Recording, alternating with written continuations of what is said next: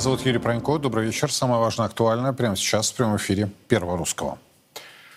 Очередной обвал российского рубля. Курс евро на московской бирже сегодня превысил уровень в 109 рублей впервые с марта 2022 года. Курс американской валюты после замедления накануне вернулся к росту и перевалил за 99 рублей.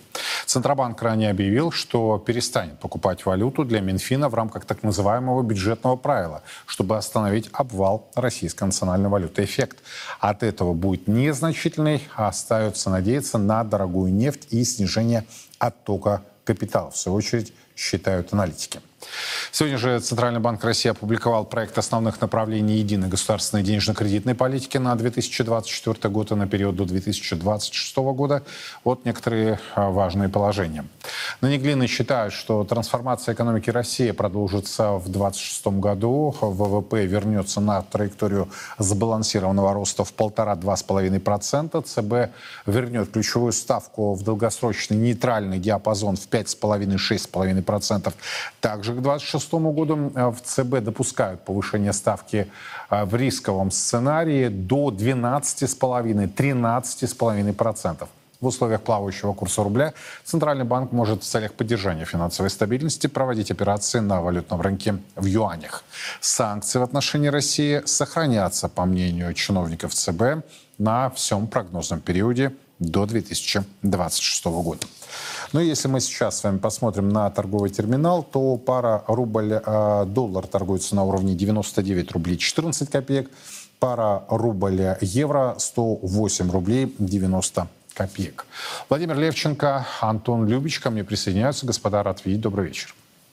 Добрый вечер. Добрый вечер. Так что же происходит? Казалось, вот оно дно, но снизу постоянно стучат и стучат, и а, никак не предполагал, что к концу этой деловой недели мы так вплотную уже к стольнику подойдем. И тем не менее а, балансируем, скорее всего, не перейдем, но тем не менее. Что происходит, господа? Давайте Владимир, затем Антон. А, Юр, ну здесь все очень просто. А, в свое время госпожа Набиулина сказала да, о том, что у нас рост, но он отрицательный просто – надо график перевернуть, и все будет хорошо. Ну, поэтому все как бы, то есть здесь ничего нового нет. То есть действия а, наших чиновников, которые а, находятся в Центральном банке, они э, в том же самом ключе продолжаются, да, в котором последние многие-многие Э, годы и э, были. А у нас сегодня вот один из э, заместителей главы Центрального банка, господин Заботкин, тоже сказал, что он не видит никаких рисков финансовой стабильности. И была чуть больше месяца назад банковская конференция в Петербурге, на которой тоже говорили, да и вообще никаких рисков нет, все хорошо. У меня только единственный вопрос. А финансовой стабильности чьей да, рисков не видит господин Заботкин? Своей личной – да, или э, жителей нашей страны да, в размере там, 150 миллионов человек. Ну, наверное, не 150, там чуть-чуть, чуть поменьше. Вот чьих рисков стабильности? Вот этот вопрос, он остается за э, кадром. И э, что мы видим? Мы видим, что девальвация набирает обороты. Ну, как ты помнишь, я еще в декабре месяце прошлого года всем подробно объяснял, куда вот эта вот история начинает двигаться, никто тогда не слушал, но вот только сейчас, да, после того, как рубль ну, по отношению к евро девальвировался уже, внимание, более чем вдвое, а таких, такой структуры девальвации не было даже в начале 1990-х годов. Вот это крайне важный момент. Да? И люди еще не понимают, что сейчас уже товары длительного пользования, такие как автомобили, холодильники, телевизоры, для там, ну, практически 90% населения нашей страны, они становятся, да, вот как в э, моей советской юности там, говорили, машина не роскошь, а средство передвижения. Нет, господа товарищи, вот сейчас это роскошь. А средство передвижения — это только для избранных. Ну, возможно, для господина Заботки. Возможно. Да, тут уж я э, не знаю. И у меня вот такой интересный э, возник в голове э, тезис. Мы все знаем да, аббревиатуру СВО. Специальная военная операция.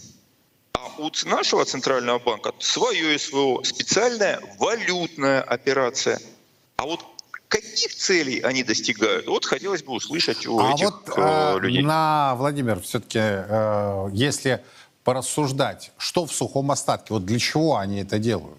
То есть они ссылались на торговый баланс, но потом откорректировали, сами же дали э, цифры, да, что он все-таки положительный. Там пусть незначительный э, уровень, но положительный. Э, причем коррекция достаточно существенная, от минус э, полтора миллиарда долларов до 1 миллиона 200 тысяч в плюс. Я, я пони... Да, то, я сейчас не про цифры, я про то, что факт остается фактом, положительный баланс по их же данным. Что? Конечно, Силуанов конечно. наполняет бюджет? Эм, какая цель? А цель это вот им надо вопрос задать, Юр, понимаете? А, потому что у нас за последние 30 лет, 30 лет, ну не было периодов, именно периодов, были отдельные моменты, их причем было три вообще за эти 30 лет, до отрицательного локального сезонного торгового баланса. То есть вся проблема нашей вот экономики и ну, курса и уровня жизни, кстати, населения, да, и инвестиционного климата, и экономического роста, ну и, в общем, дальше можно продолжать долго, да, не хватит времени, это бегство капитала. А девальвации что делают? Стимулируют это самое бегство капитала и э, разрушают уровень благосостояния абсолютного большинства населения нашей страны в угоду тем, да, кто, собственно, на этом зарабатывает. В моменте, локально. Ну, а, и это увеличивает э, расслоение. Соответственно, если бы не было экспорт, э, бегства капитала – то у нас бы валюта была просто э, стабильной. Понятно, что нельзя было допускать, как, например, это было чуть больше года назад, и чрезмерного укрепления рубля. И для этого есть абсолютно все инструменты. Ну вот у нас, да, два наших теперь крупнейших торговых партнера. Индия и Китай. Что у них там с, э, как нам объясняют, таким плавающим валютным курсом? Он такой вот плавающий, да, и у кого, прошу прощения, за последние десятилетия экономический рост выше. У нас в России и уровень, что у нас с динамикой уровня жизни за последние там, 30 лет произошло? Или в Индии и Китае? Как они э, валютным курсом э, управляют и управляют потоками капитала? А может быть, вот э, хотя бы чему-то там надо было бы поучиться, а не рассказывать нам вот истории о том, что как, кому помогает. Вот нам, например, да, не мне, я думаю, не вам, и 90% жителей России точно вот этот вот плавающий валютный курс, но э, не помогает даже поддержать э, их уровень жизни. Ну и штаны, если уж говорить уж совсем, что называется, простым, банальным языком. Ну и, соответственно, мы тут же четко понимаем, в чьих интересах э, все это происходит. Да, э, ну вот хождение по 2-3 рубля за торговую сессию, я такого, конечно, не припомню. Антон, что скажете? Две вещи скажу. Первое — это давайте поговорим о причинах, второе — о последствиях. Причины, их, собственно говоря, банально две. Первое — это спекуляция. Самая неприкрытая, откровенная спекуляция. И потакание этой спекуляции со стороны Банка России. У Банка России есть все необходимые инструменты и, главное, резервы для того, чтобы сглаживать Э, динамику курса. То, что Банк России делает вид, что это не входит в его полномочия, или что он там таргетирует инфляцию, а курс не таргетирует, а курс якобы на инфляцию не воздействует, это разговоры, к сожалению, не в пользу бедных, это разговоры в пользу спекулянтов. Соответственно, вторая глобальная проблема это возвращение валютной выручки в страну. До санкций это была преимущественно проблема нежелания ее возвращать. Сейчас она усугублена проблемой невозможности зачастую ее вернуть. Банку России необходимо решить вопрос с тем, чтобы были устойчивые механизмы, по которым экспортеры могут возвращать выручку в страну. А, потому что, соответственно, в дружественных валютах по-прежнему существуют ограничения на торговлю, а, соответственно, в недружественных банки э, посредники просто блокируют возврат этой самой выручки. Существуют механики упомянутых криптовалют, они, соответственно, блокируются. Существуют механики запуска стабильных э, цифровых валют, они тоже блокируются на уровне Центробанка. Тестируется цифровой рубль, но я не хочу уходить в технические детали, он не вполне поможет в том вопросе, о котором я говорю. Соответственно, два, два аспекта, которые привели нас в ту точку, где мы находимся. Это потакание спекуляции, целенаправленное потакание спекуляции, прямым текстом это говорю.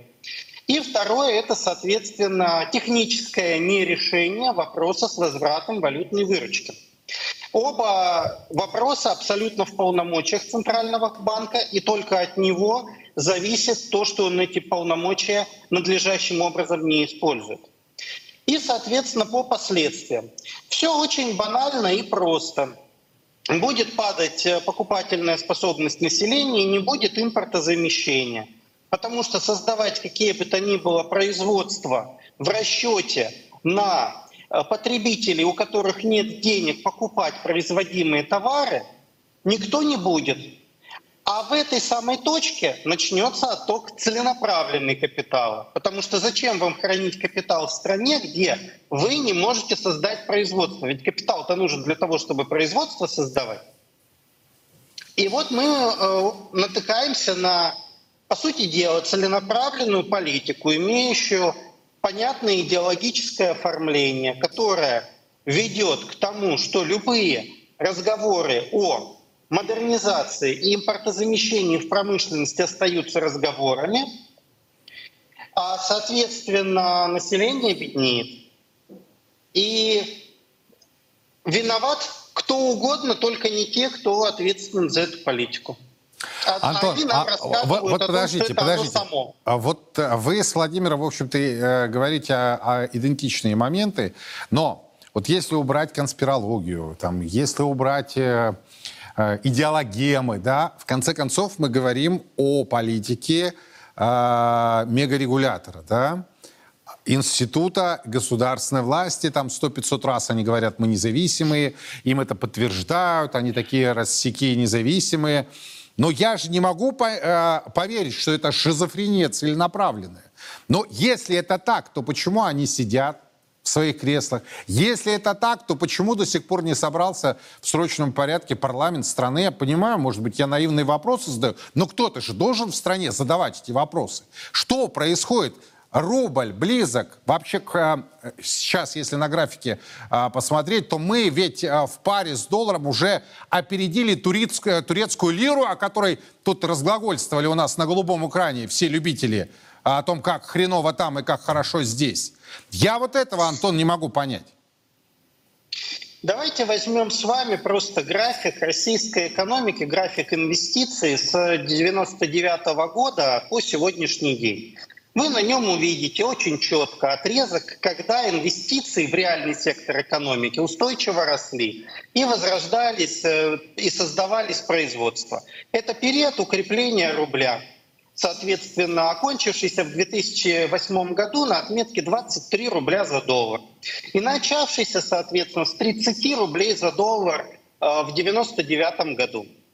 А вот вам просто элементарное, очевидное доказательство правоты того, что э, модернизация не происходит, когда вы обваливаете покупательную способность населения. Есть страна, вы вот пару раз о Турции сказали, я вам другую страну приведу, Аргентину в пример. Там тоже песо э, улетело куда-то в, тоже в направлении полного обвала и коллапса. И что мы видим? Мы видим страну, которая вылетела из всех рейтингов э, развитого мира э, в какие-то другие части мира по уровню жизни. На фоне того, что там одна валюта обесценивается за другой. Э, мы кого копируем? И кто это делает? Это делает Центральный банк. В нем есть должностные лица, они принимают решения. Соответственно, вы правильно говорите, контролирует Центральный банк, Федеральная собра... Нижняя палата Федерального собрания, именно Государственная Дума в России.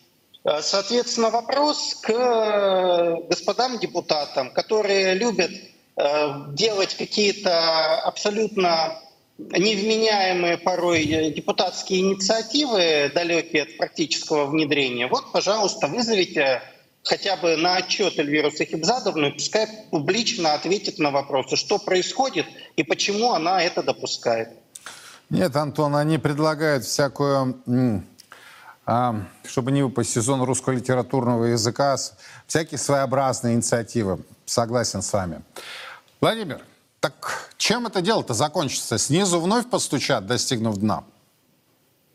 Не-не-не, там уже все. Там уже приехали. Там уже ил, там уже все. Там, там увязли, все, что да, называется. Это как, э, Юр, не знаю, насколько, да, а, помните, просто в 98 году я уже ну, там, много лет к этому времени работал на а, финансовом рынке, и э, когда у нас э, начались тогда проблемы, еще до, естественно, 17 августа, uh-huh. они начались задолго до, до этого, а в Лондоне говорили, нет, ну мы, конечно, понимали, что русские упали на дно. Да, так и было. Но кто же мог подумать, что они еще копать начнут? Вот сейчас уже там не то, что копать, да, там уже пробурили, что называется, и добурились до черной дыры. То есть мы сейчас уже реально, как минимум одной ногой в черной дыре. Потому что деградация а, реального уровня жизни нашего населения, она сейчас уже сопоставима с тем, что происходило с там, конца 80-х до а, конца 90-х годов прошлого века. Да, ну я это очень хорошо все э, помню, да, был в сознательном возрасте. И вот это вот очень важный момент. Но если тогда э, для этого было действительно огромное количество не только политических, но и экономических причин, да, ну там уже мы сейчас не будем обсуждать, что было первично, что вторично, то сейчас именно экономических причин для этого нет от слова совсем. То, что мы наблюдаем вот с э, декабря месяца 2022 года, это первая в истории постсоветской России вне экономическая девальвация. Да? И вот у меня вопрос. Вот у специальной военной операции цели какие были озвучены? А какие цели у специальной валютной операции? Мы же очень хорошо знаем да, историю нашего биологического вида Homo sapiens и прекрасно понимаем, что война, она прежде всего ведется на идеологическом фронте, потом на финансовом и уже в последнюю очередь на поле боя. И если специальная военная операция на поле боя ведется по вполне озвученным целям да, э, президентом, то специальная валютная операция она, вот, она ведется на финансовом фронте, который более важный, как мы знаем из истории, то ее цели какие? Вот у меня вот этот вопрос. И ответ, а этот вопрос нужно задавать же э, тем людям, которые решения принимают по вот э, этим э, вопросам. Вот, очень интересно. И сегодняшняя пресс-конференция да, одного из замов ЦБ господина Заботкина, который не так давно на всю страну э, объяснял всем жителям нашей страны, что мы не в состоянии понять элементарные законы физики и не в состоянии понять, а почему самолеты-то летают. И поэтому нам даже не надо пытаться разобраться вообще, как устроена денежно-кредитная политика. Вот очень такой, э, по-моему, важный посыл для э, всех нас. Спасибо огромное. Владимир Левченко, Антон Любич были у нас на прямой связи. Вы знаете, мы очень часто говорим о том, что наш российский парламент там штампует законы, что они вообще-то представляют наши свои интересы. Я понимаю, что э, комплементарно, мягко говоря, это все звучит. Но функционально, вот Антон в чем был прав? Я об этом знал. ЦБ под, подконтролен, подотчетен именно нижней палате Федерального собрания. У меня вопрос к депутатам. Оппозиционным, не оппозиционным, из Единой России, не из Единой России. А вы что сидите там? Вы кого ждете? Вы имеете право собрать внеочередное заседание, вы имеете право пригласить э, председателя Банка России. Вы вдумайтесь, у нас девальвация национальной валюты, если сравнивать показатели год к году, более 60%. Это что? Это что вообще? Это как? Но я понимаю, что у вас все хорошо. Все удалось. Да, жизнь удалась, кресло получили. Ну а дальше-то что? Как вы с людьми будете встречаться? Я это произношу без пафоса. Вот этот ценник, который будет новый, да, после этой всей девальвации. Вы вспомните слова Валентина Ивановна Матвиенко, не мои слова, о том, что семян укропа нет собственных. Все импортное. Гвоздей невыгодно выпускать, гвозди невыгодно выпускать в России.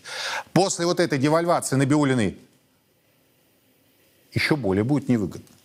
Я вспоминаю слова главы э, «Газпромнефти», который сказал, когда они ввели так называемую другая тема, но из той же области. Это же умники у нас финансами и экономикой занимаются. Когда они обратный демпфер такой ввели. Юков говорит, слушайте, а это как вы сделали, что в России невыгодно перерабатывать сырую нефть? Нормально. Вот у меня вопрос. Нас часто, кстати, не то чтобы обвиняли, но и обвиняли и так и прессовали, да, дескать, переходят на личности, вот такие гениальные, там сидят в ЦБ, в Минфине и так далее. Ребят, а вы выйдете и объясните, что вы делаете? Вот сегодня Заботкин опозорился среди профессиональных участников рынка. Я даже не стал показывать фрагмент его пресс-конференции, но вот э, Володя Левченко вспоминал его постоянно. Потому что в узких кругах э, финансового сектора сегодня просто все обалдели от одного из замов Набиулиной. Что он нес? Это нормально? Но у меня вопрос не госпоже Набиулин. Она как тут ледокол чешет, да, свою политику. У меня вопрос к парламентариям. Че сидим? Кого ждем? Ну вы за что получаете вот эти там свои деньги? Ну, я вот э, могу сделать подборку ваших инициатив за неделю, да, чтобы опозорить вас на всю страну ту хрень, которую вы периодически несете. Я понимаю, что это не позиция парламента и не позиция фракции там, и так далее. Это, как правило, инициативы конкретных депутатов, которые хайпажоры, да, из той же серии, чтобы попасть в заголовки и так далее. Но есть серьезный вопрос. Вот, национальная валюта... Наци... Кстати, я вам хочу, знаете, что еще сказать? Что называется вишенка на торте. А, рубль по падению за год к доллару США обогнал суринамский доллар – кто не в курсе, это Латинская Америка. Но проиграл ангольской кванзе. Ангольская кванза девальвировалась на 98% по отношению к доллару.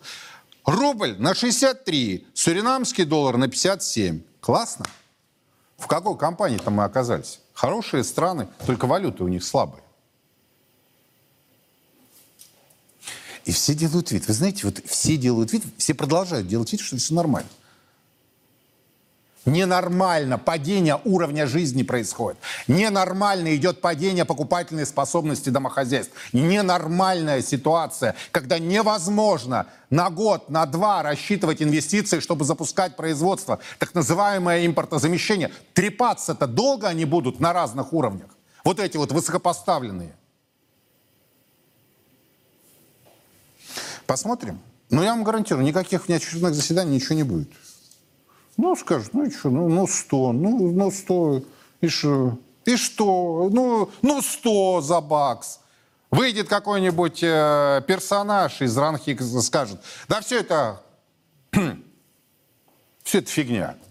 Никакой зависимости нет. У них же на подсосе есть эксперты, свои же, на содержании. Вот эта финансовая грамотность, которую они якобы в народ-то внедряют. Это еще одна афера, как они пилят там бабки. Посмотрим. Мы люди объективные. Пожалуйста, хотите, приходите к нам. Отвечайте на наши вопросы.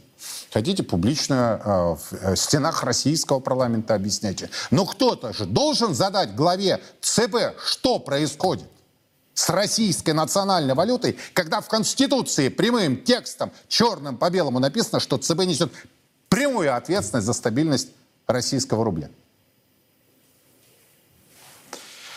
Еще одна тема, кардинально поменяем. Ну, безусловно, к теме-то валюты будем возвращаться, потому что это нас с вами касается. Это ценники, это рост э, тарифов и всего остального. Но сегодня еще одна тема, кстати, не сегодняшнего дня, сегодня она нашла свое подтверждение. И она так приобретает э, уже такое существенное звучание, особенно с учетом того, что с той стороны э, там продолжают подтягивать и говорить, что все больше и больше этой проблемы будет в России. Так вот, сегодня средствами ПВО был уничтожен дрон на северо-западе Москвы. Минобороны страны возложил ответственность на Украину. На северо-западе российской столицы произошел взрыв. Очевидцы сообщили, что в Хорошово-Мневниках упал беспилотник самолетного типа. В результате работы ПВО он был ликвидирован, сообщил мэр столицы Сергей Собянин, добавив, что в районе падения обломках никто не пострадал и нет серьезных разрушений.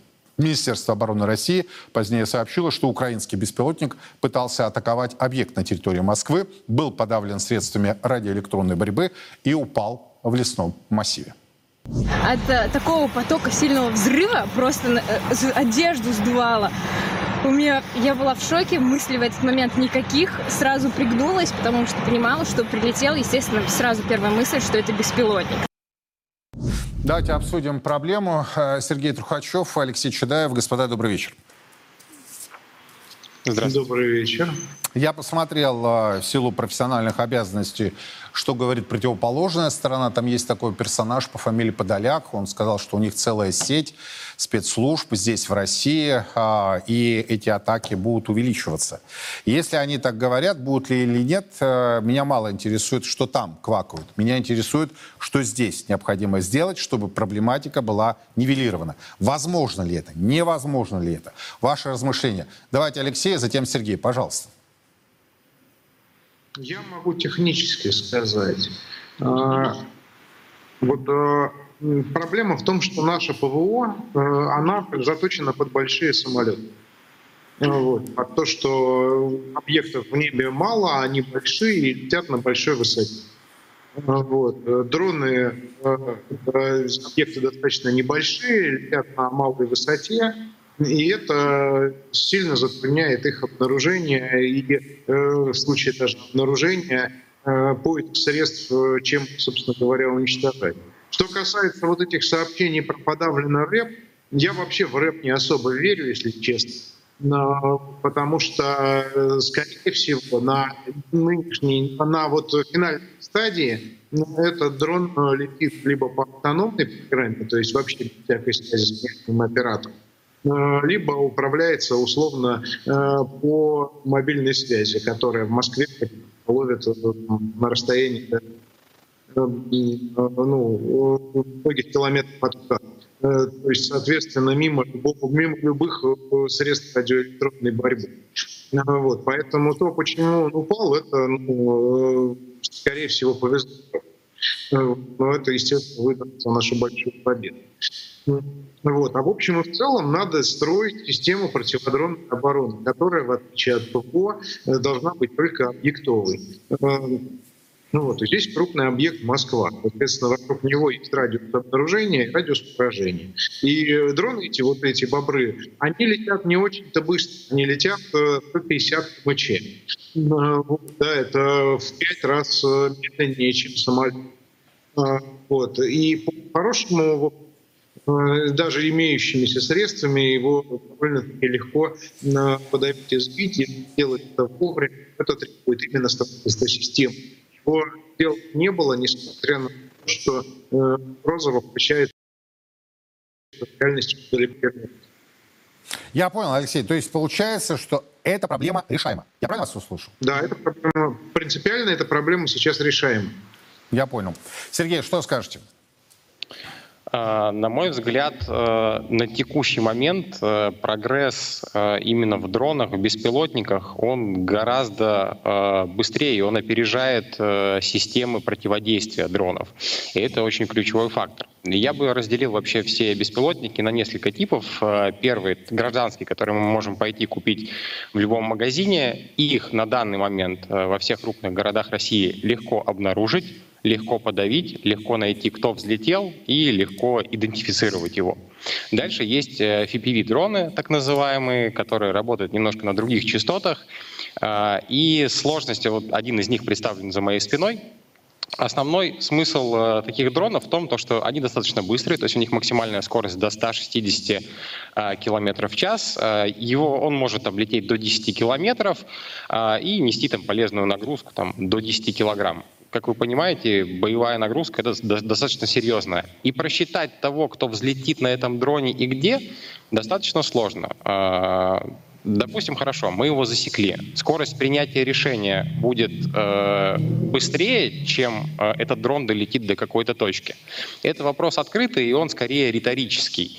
И об этом как бы, ну, нужно помнить. Плюс э, и есть, соответственно, большие э, беспилотники, и здесь хочется э, ответить, по какому принципу большинство из них работает. У них у всех инерциальная система, это так называемая автономная. То есть э, беспилотник летит, э, у него, по сути, ему не нужны там никакие спутниковая связь, никакой канал связи. Он летит автономно, у него есть цель, и он должен ее достигнуть.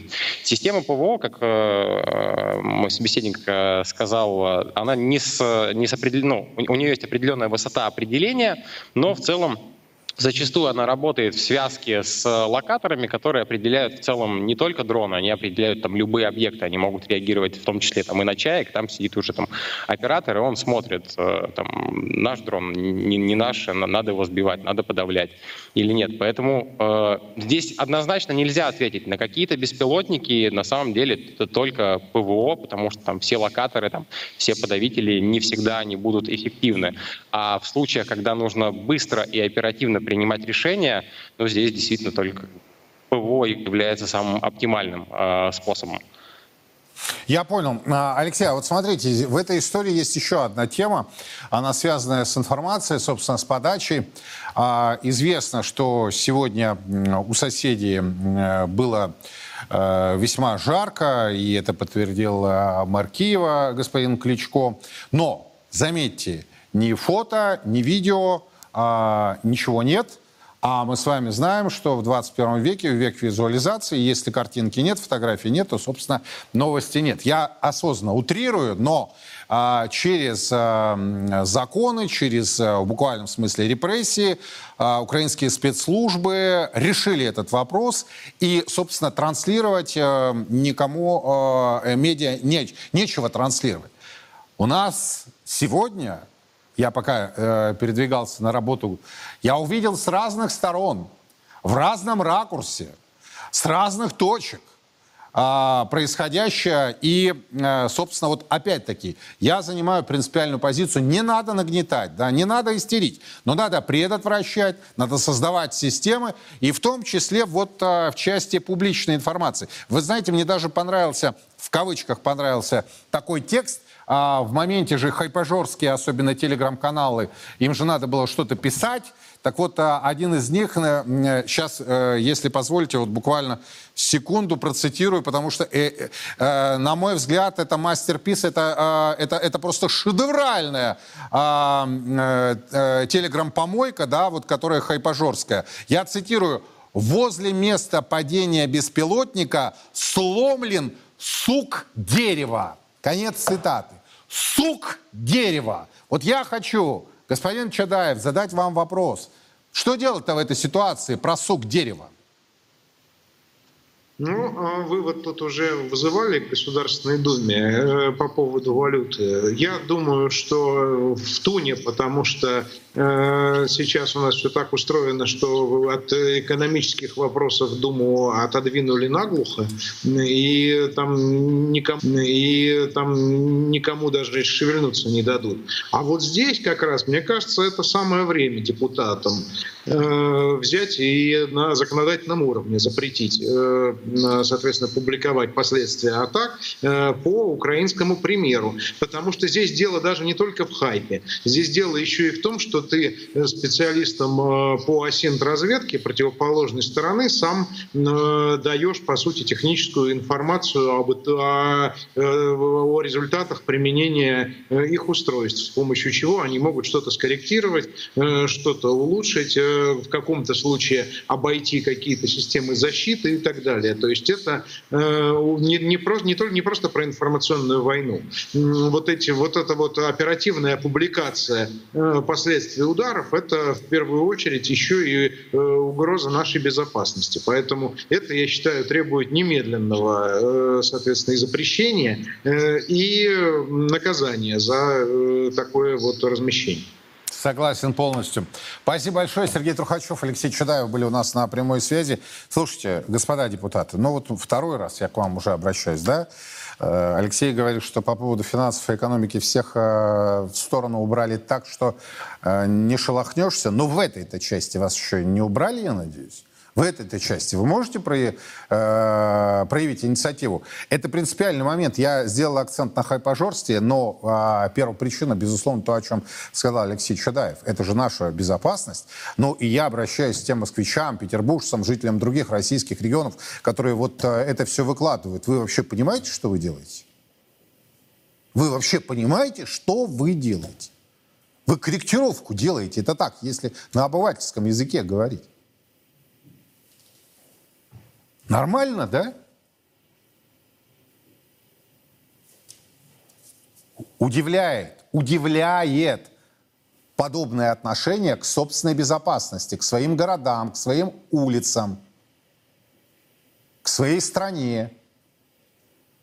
Но я знаю, что хайпажоры будут всегда. Вот этот сук дерева, как еще раз Потому что э, э, я не поверил. Одна, э, Лена Афонина мне сегодня процитировала, и эта цитата просто стала, э, сделала мой день. Возле места падения э, беспилотника сломлен сук дерева. Нормально, да? Отлично. И самое главное, я вот э, не пойму, э, морда об стол вот пока не шарахнет хорошенько, так и никто не поймет, э, в чем суть этой проблемы. Насколько это все серьезно. Вот эти все телеграм-каналы, вот эти все тыкалки, я называю это, да? У нас люди перешли, у них в жизнь, у них все вот это вот, вот-вот, тык-тык, тык-тык. Они даже не звонят уже друг другу, они переписываются. Нормально? Я считаю, ненормально. Ждем инициатив от э, депутатов российского парламента. Первыми сообщим об этом. Моментально. Но, надеюсь, разродитесь на необходимый законопроект. По крайней мере, вот в другой этой части слышно инициативы, правда, нет решений. В Москве, к сожалению, произошло очередное смертельное ДТП, связанное с электросамокатами и электровелосипедами по вине курьера – который управлял в данном случае электровелосипедом, погибла женщина. ЧП произошло на трамвайных путях э, по улице Нижняя Красносельская. Курьер сбил э, даму от полученных травм, она скачалась в больнице. Это далеко не первый случай. В Госдуме уже призвали ввести обязательное обучение права и номера для подобных средств передвижения, а в Совете Федерации считают, что пора ограничить подобные поездки. Парламентарии э, заявляют, что для предотвращения подобных происшествий необходимо прописать в правилах дорожного движения отдельную строку, где электросамокаты и электровелосипеды будут иметь э, право ездить либо по тротуарам, либо по проезжей части. Собственно, от себя скажу, что в нынешних ПДД никаких ограничений нет, могут и так, и так, а, а проблема все-таки есть. Э, Максим э, Кадаков и Владимир Скалов ко мне присоединяются. Господа, добрый вечер. Добрый вечер. Добрый вечер. Что делать в этой ситуации? Я понимаю, что запретами, наверное, не решить проблему. Но, с другой стороны, проблема не просто есть, а люди погибают в буквальном смысле. Я часто слышу о том, что, ну, вот, дескать, от автомобилей еще больше погибает. Все так. Но а, всегда а, тротуар это была зона пешехода, да, и это его а, а, а, тротуар, это его район, это его часть проезжей части в большом, в широком понимании этого слова. Но с недавних пор пешеход стал таким объектом, на который могут э, наехать. Что делать в этой ситуации? Давайте, Максим, затем Владимир. Ваше мнение. Но дело в том, что инициатив сейчас действительно много, а реальных дел на самом деле очень мало. И, скорее всего, что бы мы сейчас ни говорили, все законодательные инициативы и реальные решения будут отставать от реального развития э, э, темпов вот этой э, э электрификации пешеходов, я так и называю. То есть э, количество самокатов, которые будут расти и растет лавинообразно. Поэтому здесь нужно ну, какие-то конкретные, либо какие-то конкретные меры, либо два варианта тогда остается, если мы меры принять не можем. Либо давайте отстанем от электросамокатчиков и от электровелосипедистов, и пусть будет э, все так, как оно идет, потому что если ты не можешь это дело контролировать, то эти инициативы, они бесполезны. Либо надо запретить, как это сделано в Барселоне, как это сделано в Шанхае некоторых других городах Китая. Ведь парадокс в том, что мы ездим на китайских электросамокатах, а в крупных городах Китая их нет. Потому что в Китае даже при наличии ID, который там почти с рождения э, получает цифровой номер каждый человек, они поняли, что они это контролировать не могут. Это невозможно. Поэтому там есть либо велосипед, либо пешеход, либо сразу мопед, ну, который сейчас тоже электрический, но это электро, электромопед, да? электроскутер. Соответственно, номера, Э, правила дорожного движения, какая-то минимальная категория в правах и так далее. А электросамокатов нет. А мы все ездим на этих китайских электросамокатах. Поэтому я, я, сторо, я не сторонник запретов, не сторонник, их и так уже навалом. Но я считаю, что если ты не можешь что-то контролировать, тогда надо запретить. Например, в центрах крупных городов. Есть, есть разрешающая табличка, вот на этой набережной есть э, самокатная дорожка или велодорожка, окей, катайся. В парк входишь, там висит табличка, можно на электросамокате. Окей, катайте. Все, в других местах нельзя. Если мы не можем это контролировать, иначе мы годами сейчас будем выяснять, что их надо сертифицировать, присылать геотрекеры, вешать каким-то образом номера. Потом мы будем говорить, что надо сдавать на права. У нас мопедная категория прав М, она мертвая. На мопедную категорию не сдал ни один человек. С чего мы взяли, что на какую-то электросамокатную категорию кто-то будет сдавать на права? Кто будет учить на эти права? У нас что, программа есть? Как, как сдавать? Ну, то есть, вот если додумать все, да, вплоть до ОСАГО и до э, контроля степени опьянения, это такой э, вал всего, что нужно сделать, что мы будем годами сейчас это обсуждать. Годами. Максим, подписываюсь под каждым словом. Буквально на днях вернулся из Китая. Электросамокатов нет вообще, от слова совсем. Да? Это класс. действительно так. А, либо, э, как вы справедливо замечаете, либо отстаньте от них, и тогда синяки, ссадины, сломанные руки, ноги и, к сожалению, летальные исходы, либо, а, либо запрет. А, потому что э, действительно надо решить такой конгломерат вопросов, таких, такое количество документов перелопатить, что, собственно, не один сезон пройдет. Но это так, немного утрирую. Владимир, с чем согласны, с чем нет? Ваша позиция? Ну, я должен сказать, что история это, этого вопроса довольно длинная.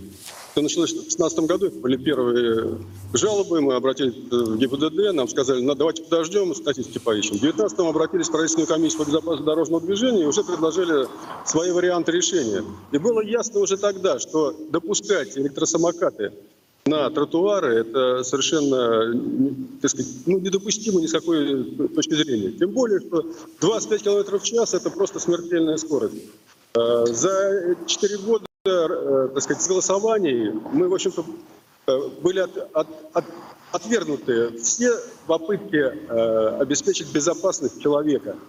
Э, взамен э, появились э, явные, так сказать, э, решения, которые раз, развивают э, возможности коммерческих организаций. Что мы имеем?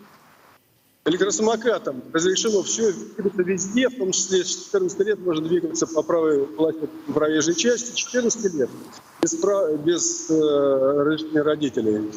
А вот ответственность, как вы пишете, несмотря на то, что по определению электросамоката, она, значит, э, является, ну, в общем, по сути, мопедом или даже мотоциклом, в зависимости от э, мощности двигателя, Э, электросамокат э, назван транспортным средством. У нас транспортные средства – это велосипеды.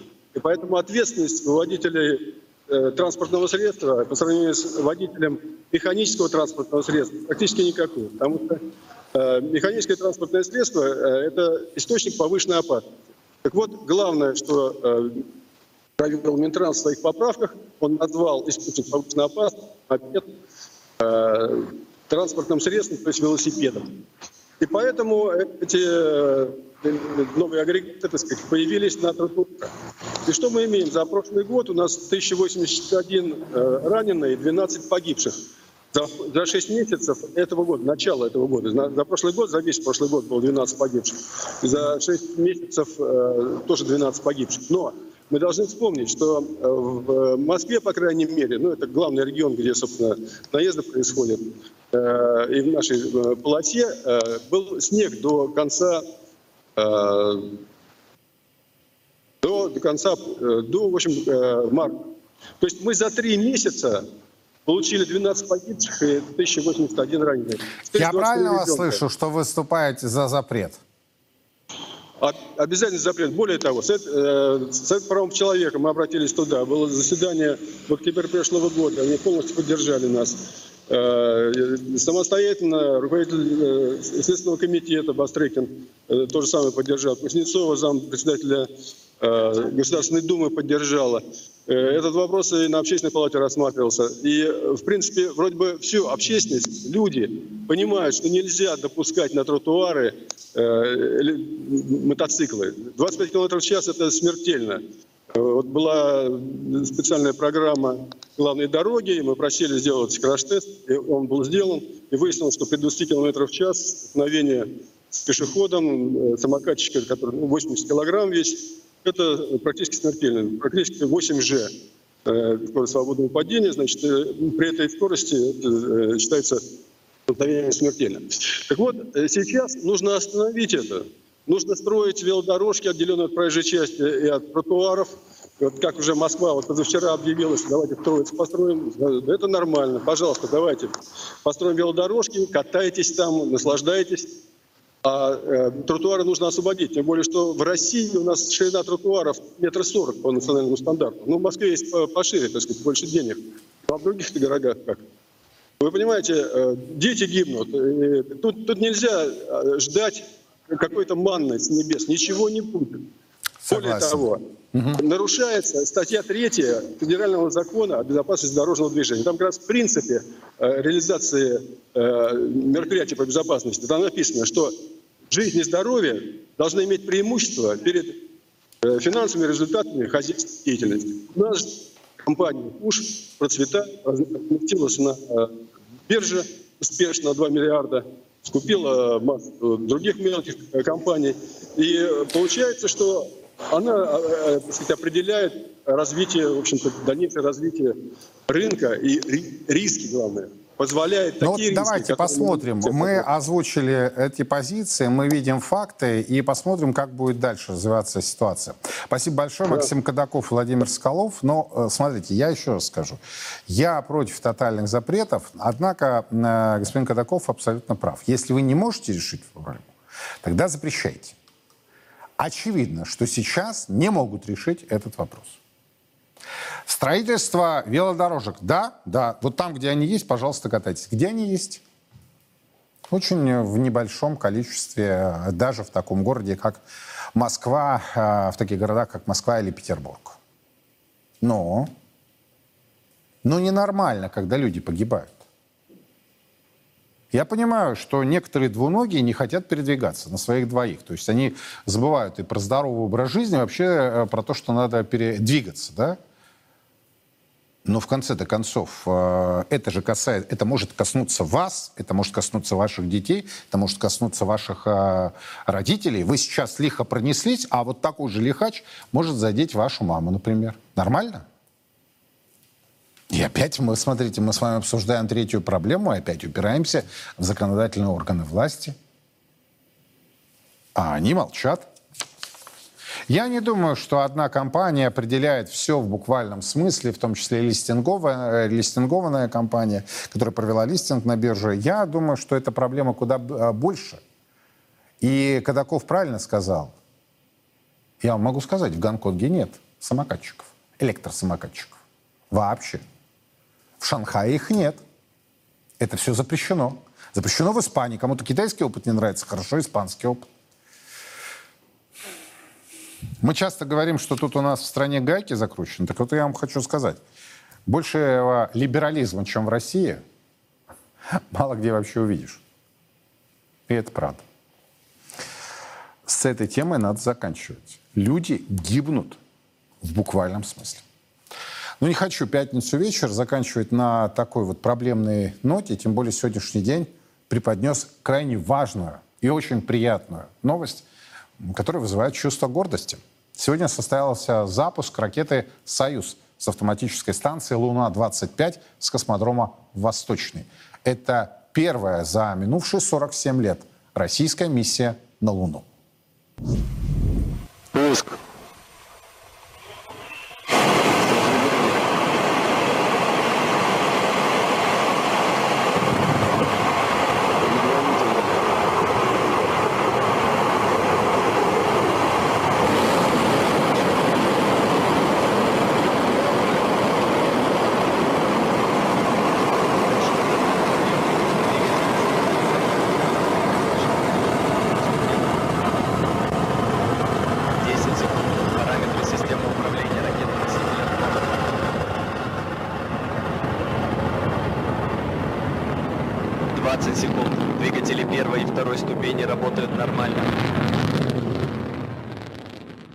Не знаю, как вы, а вот у меня с детства вот эта мощь и красота авиации и космонавтики всегда захватывала. Читал, кстати, сегодня «Нью-Йорк Таймс». Американцы в восторге от нас. Говорят, слушайте, русские, мы тут э, санкции применяем, а они на Луну полетели. Зачем нам это? Максим Цуканов к нам присоединяется. Максим, здравствуйте. Здравствуйте, друзья. Вот на прямой вопрос. Вот зачем мы туда сейчас полетели? Зачем мы потратили такие большие деньги? Я думаю, вы с этим вопросом тоже сталкиваетесь. Я его видел э, с завидной периодичностью сегодня. Что ответите тем нашим соотечественникам, которые формулируют подобные вопросы? Мы выросли из колыбели, пора шагать дальше. Земля колыбели разума, но нельзя вечно жить в колыбели. Как говорил Циолковский, он был абсолютно прав. А с прикладной точки зрения? Э, мы начинаем нашу, возрождаем лунную программу. Это уже третья лунная программа нашего государства. Первая российская и уже третья вместе с советскими. И наша задача сейчас э, Луна 25, 26, 27 это в автоматическом режиме застолбить место, где есть лед, а потом э, создание полноценной действующей автономной лунной базы вначале посещаем, потом, потом уже э, будут постоянно работать э, наши люди на Луне. То есть, правильно я понимаю, мы там свой кусок хотим а, застолбить, уж простите за прямоту и такую, а, ну, не, не, не, небольшую пафосность? Ну, по современным законам, космическим договоренностям, пока никакой объект за пределами Земли не может принадлежать какому-либо государству. Но если мы начнем там строить базу, то, соответственно, мы это место застолбим. А выбрали южный полюс э, Луны, очень интересное место, потому что, предположительно, там находится большое количество воды. Вода в лунном реголите, ее нужно будет добывать, но это значительно дешевле, чем доставлять с Земли. А вода это что? Это, собственно, вода, это воздух, и это топливо для ракет, потому что э, ракеты могут летать на водороде, очень хороший двигатель. Максим, я думаю, вы видели э, интервью и заявление главы НАСА, который заявил на этой деловой неделе, что, собственно, Россия не является соперником э, в части лунных программ для США, и главный соперник это Китай. Сегодня я прочитал э, мнение экспертов, что мы теперь не соперничаем с США и с Китаем, а соперничаем теперь только с Индией. Что скажете по этому поводу? Ну, зависть нехорошее чувство. Браво. Я понял, спасибо большое. Максим Цуканов был у нас э, с его исчерпывающими компетентными ответами о э, возвращении, о возвращении нашей страны на Луну. Через почти 50 лет вновь наша э, экспедиция туда отправилась. И вот, как заявил наш эксперт, еще пару-тройку в автоматическом режиме, а затем уже и с людьми. А американцы могут тешить себя иллюзиями. Кстати, одни-то тешут, а другие прекрасно понимают. Найдите эту статью в «Нью-Йорк Таймс», очень интересная. А, они действительно так, с чувством гордости говорят, русские молодцы. Мы продолжаем следить за развитием ситуации в нашей стране, за ее пределами. Все подробности в эксклюзивном, в том числе варианте, в наших эфирах и на официальном сайте Царьграда. Меня зовут Юрий Пронько. Хороших вам семейных выходных и до понедельника. Во все времена и во всех войнах русские люди молились о победах наших бойцов их небесному покровителю, Георгию Победоносцу. В 100 городах 89 регионов России пройдет всероссийский молебен святому великомученику Георгию Победоносцу. Каждый сможет поклониться его мощам и попросить святого о помощи. Нет сомнений, молитвами Георгия Победоносца Господь защитит наших воинов и дарует нам новую, великую победу.